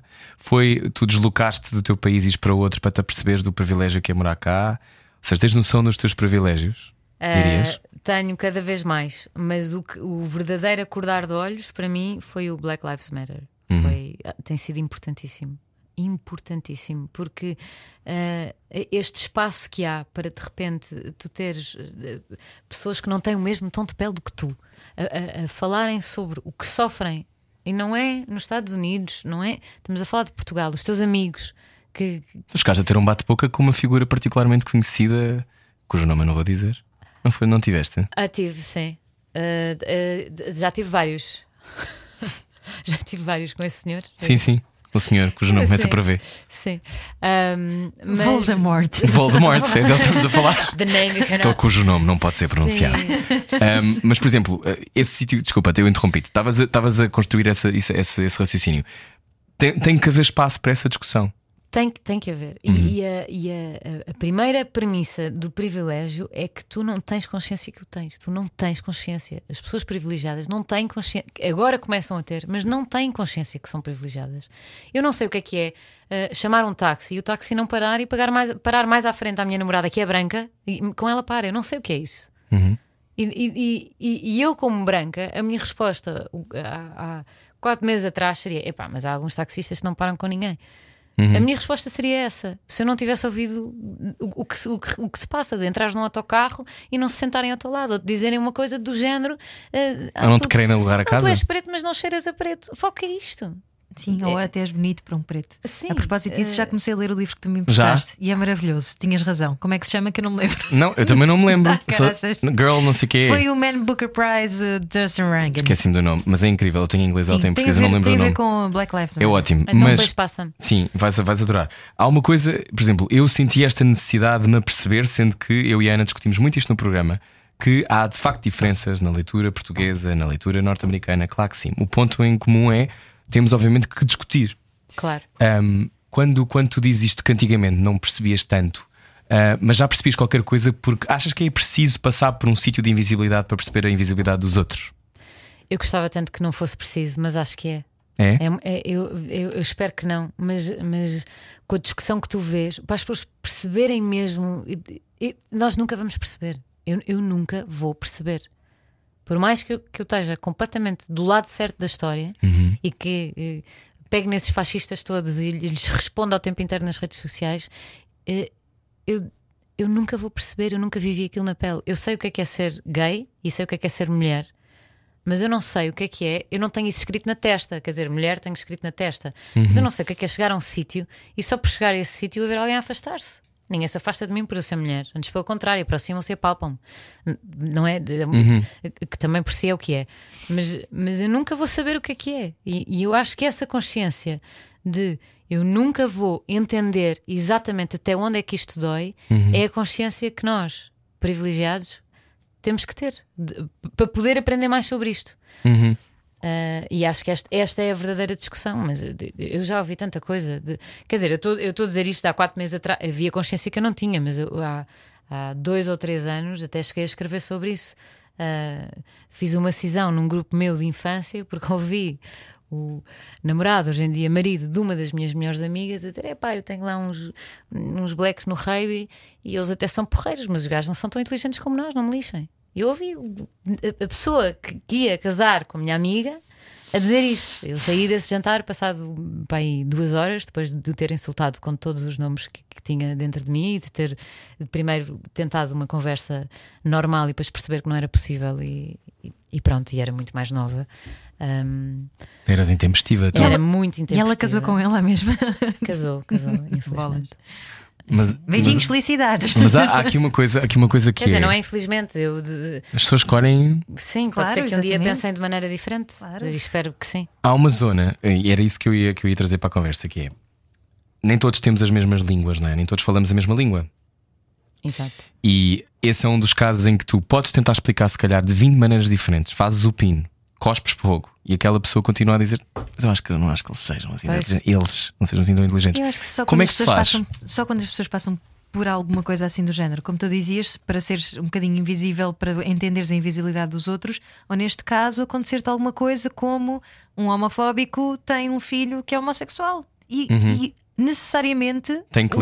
O, amor vai ser maior, porque é, é- é-te incondicional, é intrínseco, não é uma coisa que tu não consegues de repente barrar. Mas há muitos homofóbicos que conseguem barrar. Mas Sim, vão ser muito tristes também, Mas se tu- possivelmente. ma- mas se tu fores ver, eu acho que se tu tentares traçar um, um perfil ah, ao tipo de pessoa que normalmente é homem, ma- mas ao tipo de pessoa que não consegue ah, ah, ter, uma, ter uma conversa argumentativa, de dizer, ok, eu percebo isso, mas repara ah, nisto, se tu traçares esse perfil. São sempre as mesmas pessoas e são as pessoas da caverna que não querem sair da caverna. São pessoas que não, que- não, não querem conhecer outra realidade. Mas têm medo de perder Porque o os privilégio. argumentos são ou... tão básicos, são Hum. tão básicos. Não, não é alguém que. Quer dizer, eu lembro-me nessa conversa de dizer: "Epá, eu nem sei por onde começar, mas então vamos falar do Obama. Ah, é um tipo de inteligência diferente, porque é uma figura pública. Hã? Hã? Hã? O Obama, para ti, tu que és economista, é uma figura pública. É, é- quer É dizer, assim pa- que o defines. a partir daqui, quando, quando não há um trabalho, quando não há eh, vontade de fazer esse trabalho, quando não há curiosidade, quando não, não queres sair do que, do que sabes Uhum. e, e só queres viver com o que experimentas ou com o que te deixa experimentar, não há conversa possível. Não há. eh, Mas não achas que esse é o grande problema do futuro? acho, Esta sensação de não haver conversa possível. acho, mas acho que, acho que tem que haver barulho na mesma, que é, que é para as pessoas que não, não se encaixam nessa categoria, que estão só carneiros a ir para um lado ou a ir para o outro, ou porque nunca pensaram de maneira diferente, mas que têm de facto capacidade para pensar de maneira diferente, essas pessoas têm que ouvir o outro lado, que nunca ouviram, não é?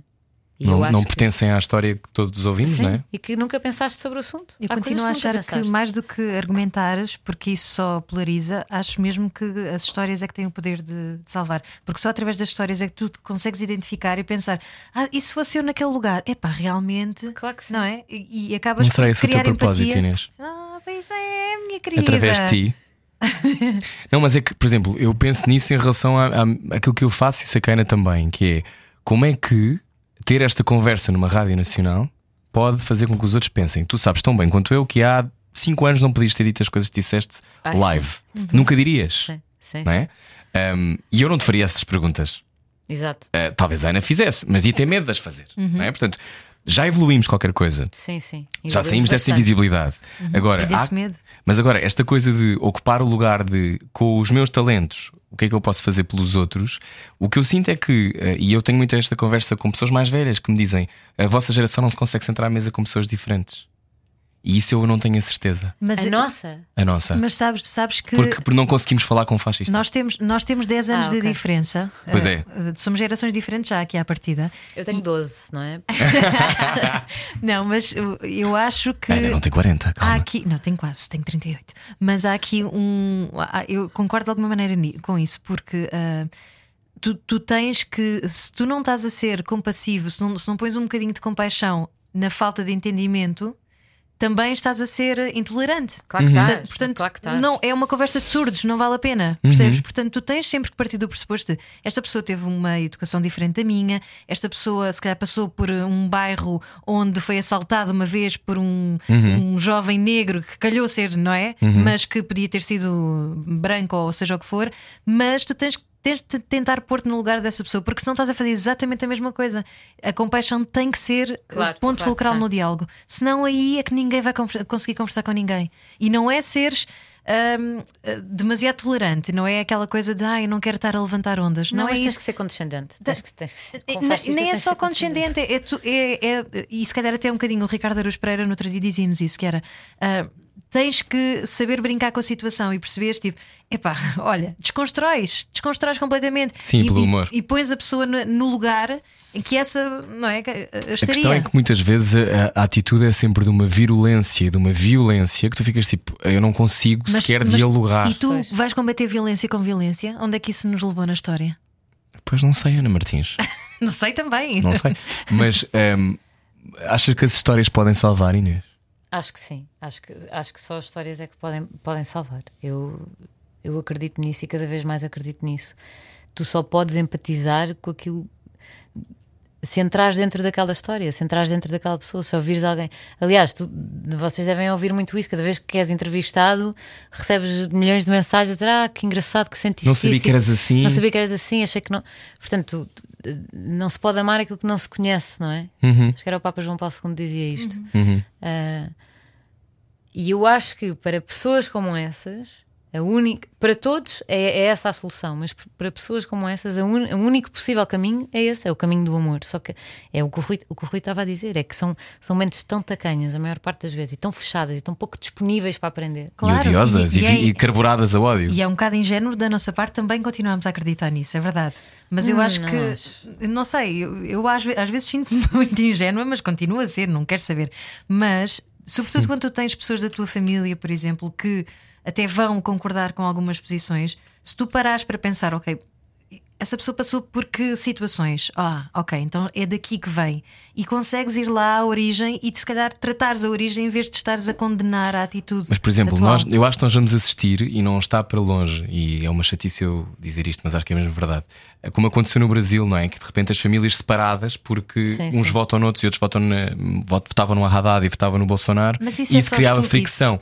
Eu acho que é estúpido, eu não Mas concordo. mesmo cá isso mas é difícil, é é? difícil tu uh, digerires que um irmão teu vote de uma maneira ou, ou, ou pactue com uma, com uma lógica que no fim do dia te mata a ti. Ou te Exatamente. violenta a ti. Como é, que- como, é que se, como é que se navega isto?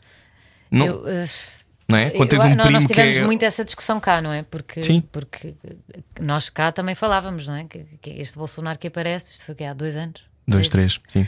Um, e eu cheguei a ter dentro da minha família, um, muito no início, cheguei a ter eh, opiniões diferentes em relação a este assunto. Uh, que, como deves calcular, para mim foi what? What? Uh, E o argumento era sempre: então, mas o outro rouba. Um, o argumento era sempre este. Mas o que, o que eu vi na- nos elementos da minha família que, em, em que isto aconteceu, e são pessoas bastante mais velhas que eu, portanto, não são pessoas que aprenderam a pensar ontem, foi uma evolução no pensamento de acordo com aquilo que tu lhes mostravas e de acordo com a discussão que tinham. E é preciso, é, é preciso haver essa abertura. Haver a abertura de então, ok, mas então agora, se eu for para o Brasil, provavelmente tiram- tiram-me os meus filhos. E eu posso ser matada, morta a tiro. E quer dizer, é, é disto que estamos a falar. Exatamente. O que é, que- o que é, o que é, que é, mais, o que é, que é mais valioso? Como é que se vota? que, eh, pronto, e, e esta discussão de facto existiu e hoje em dia toda a gente pensa da maneira certa, do lado certo da história, graças a Deus. E foi uma coisa muito, muito curta, mas essa discussão existiu e, e, e como há amor, há espaço para haver essa discussão. eh, sem nunca ninguém se ofender. E foi uma coisa, foi uma coisa super. Foi uma coisa muito bonita. Acho que é um, é um exercício porque muitas vezes, quando lá está, e essa é a minha experiência, e para quem está a ouvir deve ser diferente, mas quando tu vens num sítio de invisibilidade e a ganhas, não queres perdê-la, não é? Porque, como eu, eu acho que os direitos não são garantidos Sim. nem as liberdades, não é? Acho que as coisas têm que ser mesmo, temos que lutar por elas, temos que as defender, Exatamente, é temos como que estar voto. atentos. As pessoas continuam a não ir votar, quer dizer. Sim, não é? As pessoas esqueceram-se, as pessoas não sabem. Se calhar se As mulheres que um não filme votavam sobre- até 75, não é? Sim, exatamente. Quer A não dizer, ser que tivessem um papelinho a autorizar. Pois, exato. Uh, mas como não vivemos isto na pele, como não vivemos a escravatura na pele, como não, não, não temos. Então, a nossa geração, que é engraçado ver que uh, tanto, tanto temos, eu acho que estamos ao mar ou à terra, cada vez temos mais pessoas no- nos meios termos e estamos cada vez mais extremistas para um lado e para o outro. Uh, a nossa geração que não viveu, não viveu nada, nós somos uns privilegiados, tivemos todos acesso Sim. à escola. uh, uh, E, a, e a abundância económica do país, não é? Sim, quer dizer, não tem nada a ver 90. com a ditadura, nada a ver, por mais que continue a haver desemprego e continue a existir crianças a trabalhar e isto continua a existir tudo, mas numa porcentagem muito menor. Portanto, nós todos que não vivemos nada disto, eh, não, não, não temos a referência da história e não tivemos disponíveis para aprender. Mas a isso também memória. é outro assunto, que é a maneira como a história é ensinada no nosso país. Ah, mas isso é outro assunto que, Isso- isso é que outro traremos para outro programa, programa. Mas agora falando em história, como é que tu achas e como é que tu queres ser relembrada, Inês Herédia? É lá. Ai! Queres ser lembrada um dia? Eu acho que sofremos todos um bocadinho de. Olha, o, Queres meu, um globo? o meu- o meu maior Cinco medo assim, da vida, tipo, medo da vida, medo da vida, é morrer antes dos meus filhos se lembrarem de mim. É o maior medo de todos, para além deles serem raptados, como é óbvio. Ah, mas pronto, é, é assim a coisa que. E eu me vou embora antes deles se lembrarem de mim? É assim uma. Até me arrepiei. Que é muita. É, É, é, consciente, mas vocês é, é coisa de vocês nunca vão saber o quanto eu vos amei, nem nunca vão saber, mesmo que eu esteja aqui até. E vão construir a história baseado sempre em factos que não são aqueles que tu lhes contas, independentemente de serem cheios de amor, Sim. mas não são uma memória deles. Sim, exatamente. E todas as narrativas são. Sim, e são todos isso, temos é? casos à volta assim, não é? Que a mãe morreu mais nova, o pai. Ah, portanto, esse é Portanto, assim, não pensas do lado profissional de se for lembrada como uma grande atriz. Não, ainda não penso nisso. Talvez por ter 30 anos, não sei. Não? Então o que é que gostavas de fazer este ano que ainda não fizeste? Ah, Que é um ano que parece durar há 10 anos, não é? É uma década, é um ano que é uma década. São 10 anos num. Sim. precisava muito de ir assim uma semana viajar sozinha. Sem cão, sem filhos, sem mulher, realmente sem malas também. Precisava muito disso, mas não vai acontecer.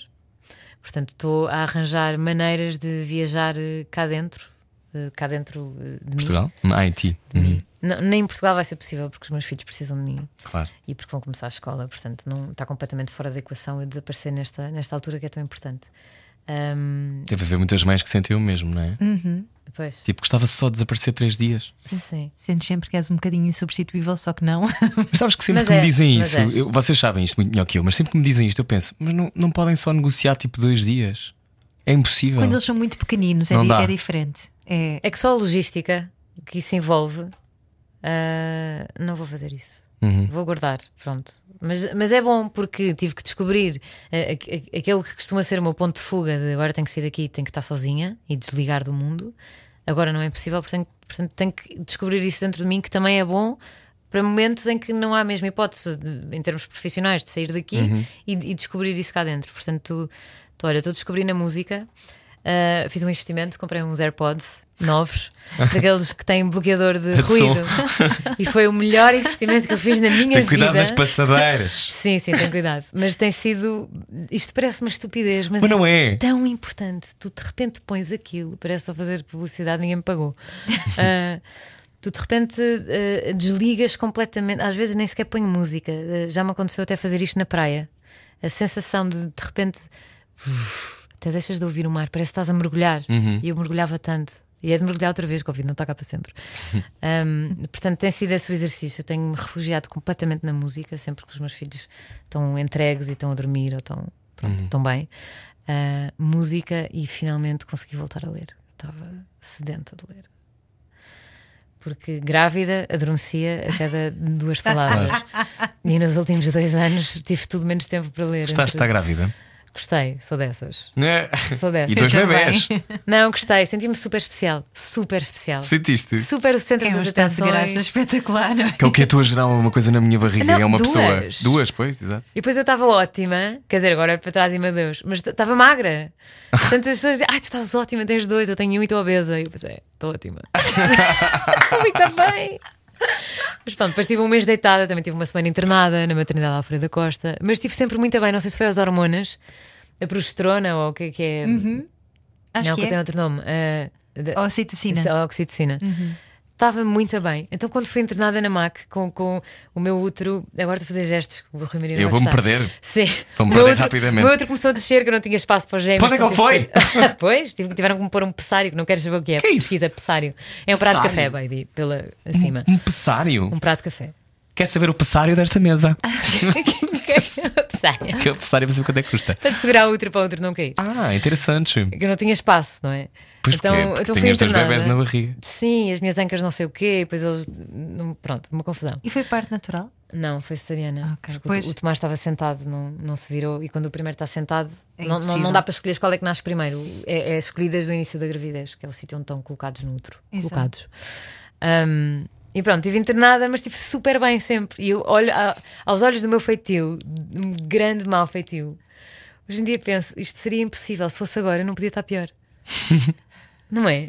Não, tipo, internada, internada com, com mais 15 pessoas no quarto, Claro. sem saber se os bebés iam nascer a qualquer momento e eu não queria que eles não, não podiam nascer já. Eles- eu estava para aí de 30, 30 semanas, 31 semanas. Ainda são prematuros. Não queria, por nada. Ah, não podia acontecer. Ah, mas estive muito bem, estive a acabar ah, o House of Cards. E ficaste fascinada com, com aquilo que o teu corpo é capaz de fazer. Já tinhas pensado Fiquei nisso? Completamente.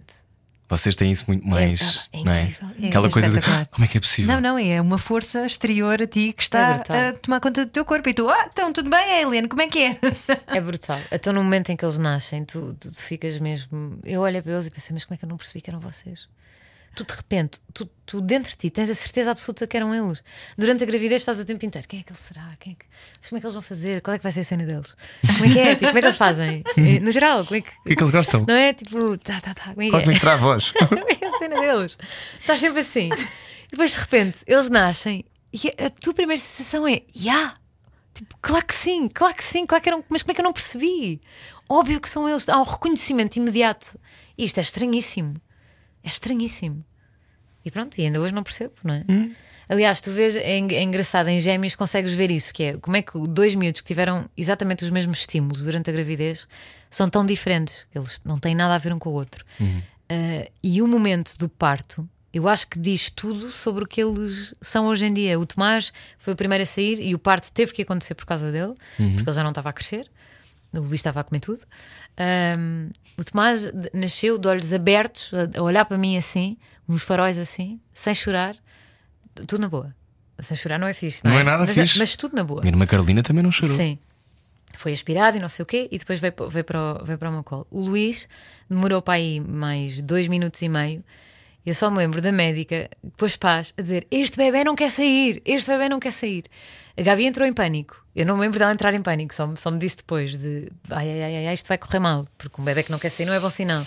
E eu, na altura, tive a certeza absoluta que aquilo estava tudo certo. E hoje em dia olho para eles e o Tomás é o, o despachado que quer ir à vida e, tá, e é super resolvido e super tranquilo, e o Luís não quer sair. O Luís precisava ter ficado mais tempo. É muito giro e, e é muito mais chorão e birrento e, e atira-se para o chão e é uma furiosa dramática como eu. e ele precisava ter ficado mais tempo. É, é muito giro. Exatamente os mesmos estímulos, comeram a mesma coisa, eu dava festinhas dos dois lados da barriga. Está tudo certo. Tá. Aquele momento E é fácil nascimento- repartir esse amor. Não, não é muito fácil. Eu acho que Deve ser, deve ser difícil. Estás sempre em culpa. Estás sempre em culpa. E eu acho, e cada vez mais, porque eles agora já começam a fazer cenas de ciúmes um ao outro. Portanto, tu Tens chegas estar a brinquedos casa. a dobrar, tudo a dobrar, não é? Não, brinquedos não há a dobrar, lamento. Não. Eh, Quer dizer, há, eh, por exemplo, baldes de praia é melhor se não queres passar a praia toda a, a ter vergonha dos teus filhos que estão a fazer uma birra e que estão a incomodar toda a gente. Ahm, mas eh, a grande questão da ciumeira é com, o- com o teu amor. Ah, e e eu sofri muito com isso enquanto estive a gravar. Foi, houve ali uma fase muito, muito complicada, porque chegava à casa e tu tens de pegar num primeiro, não é? E, e- e de repente tens os dois a mostrar-te que queres que, lhe- que lhes pegues, Primeiro. mas de maneira diferente. O Tomás vinha a correr para mim, mãe, mãe, mãe. O Luís olhava para mim, esticava os braços para a Gabi e começava a chorar. Tipo, não vens aqui, eu não, não vens a mim. E eu era igual com a minha mãe. Minha mãe diz-me que eu era igual. Minha mãe chegava a casa e eu rejeitava.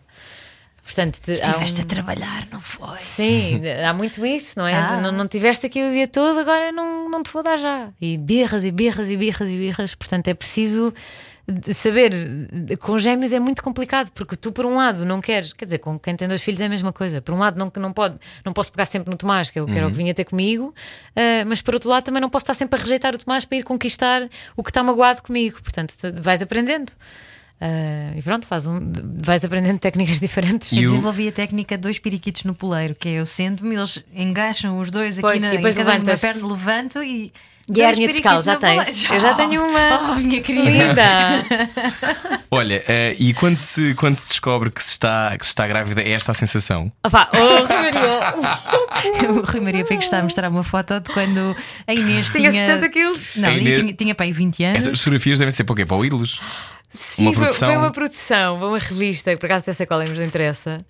Mas, mas eh, eu não sei. Olha, bora não ver mais isso. Está bem, podemos não ver. Mas estás muito contente aqui. O que é que se sente quando se está grávida? Mas porquê é que me pediram para estar na água? E tu estás tipo, muito bem mandada. Sim, divertida, Ai. dinâmica, jovem. O que é que se sente? Olha, muita coisa, mas como estamos aqui ehm, a fazer um podcast, eu não vou dizer tudo, porque há coisas que não se podem Não dizer. digas, claro. não é? Ahm, mas para além dessa coisa que sentes imenso, ahm, tens as hormonas completamente trocadas da, tu- da- da tua cabeça. Ah, Mas era um sonho e quando, não quando deu. tens consciência disso. E isso é o pior. Tu achas que é tudo normal E só tipo, passado um ano é que começas a ver, ah, eu estava um bocado intensa. Nos, nos três primeiros meses eu queria matar pessoas e eu sou uma pessoa muito likeable, Não, os sabes? três eu, quero- eu gosto não. de toda a gente, ai, eu sou tão querida. Não, queria, queria matar mesmo pessoas. Os três primeiros são os piores. E eu eu estava a tomar progesterona, eh, porque eh, o processo de inseminação artificial ficas a tomar a hormona que produzes em barda na gravidez quando, eh, quando estás grávida, não é? E, e que, e que brinca com, as tuas, com, o teu estado moods. psicológico e emocional. Ah, portanto, para além de estar a produzir isso em barda porque estar, por estar grávida e de gêmeos, estava a tomar aquilo todos os dias. Porque é o que, te- o que faz eh, a coisa colar ao outro eh, bem coladinha. Na placenta. Portanto, imagina, estava insuportável. Não sei como é que a mulher não pediu o divórcio. Estou a brincar, estava ótima, amor. tu é um exagero teu. Olha, hum, então e agora que tens 30 anos, farás 31 no final do ano, Hum. eh, que tens uma vontade, uma carreira internacional, o que é que tu, o que é que tu achas que vai acontecer nos próximos anos à tua vida? Tens uma ideia? Ah, Para fechar esta grande conversa. Olha, eu acho que isto do Covid abanou-nos todos um bocadinho, não é? Eu comecei este ano a achar que. Achar que ia, ia acontecer este ano a minha internacionalização e de repente aparece o Covid e cancela o que eu ia fazer. Ah, portanto, Hum, eu acho que isto ensina-nos um bocadinho a não, não vale a pena projetar, vale a pena fazer tudo para que as coisas aconteçam, mas não vale a pena viver na isto tem que acontecer este ano, isto tem que acontecer.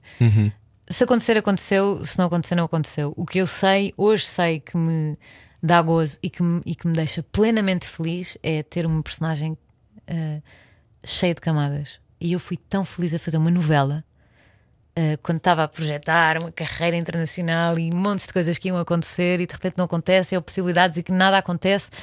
E de repente eu estava muito feliz a fazer uma novela aqui em Portugal, ali em Bucelas, uma coisa à partida tão pequenina, mas estava tão plena.